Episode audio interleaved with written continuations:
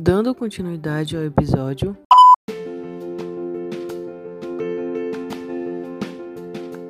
Professora Cláudia começa seu diálogo elogiando muito Fernanda.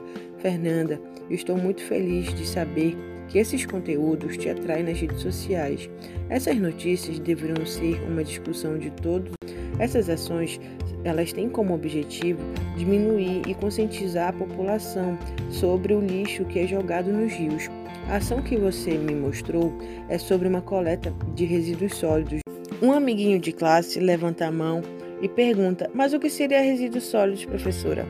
Professora Cláudia diz: Boa pergunta, Michel. De maneira simples, é todo material, substância ou objeto descartado, resultado de atividades humanas. No caso da ação, foi coletado resíduos sólidos domésticos, aqueles resultantes de materiais que utilizamos em nossas casas.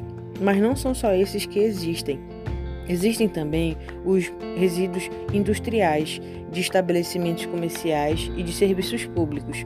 Todos esses são chamados de resíduos urbanos. Uma aluna lá do fundo exclama: Nossa, é muito lixo. Professora continua: Exatamente, é muito resíduo.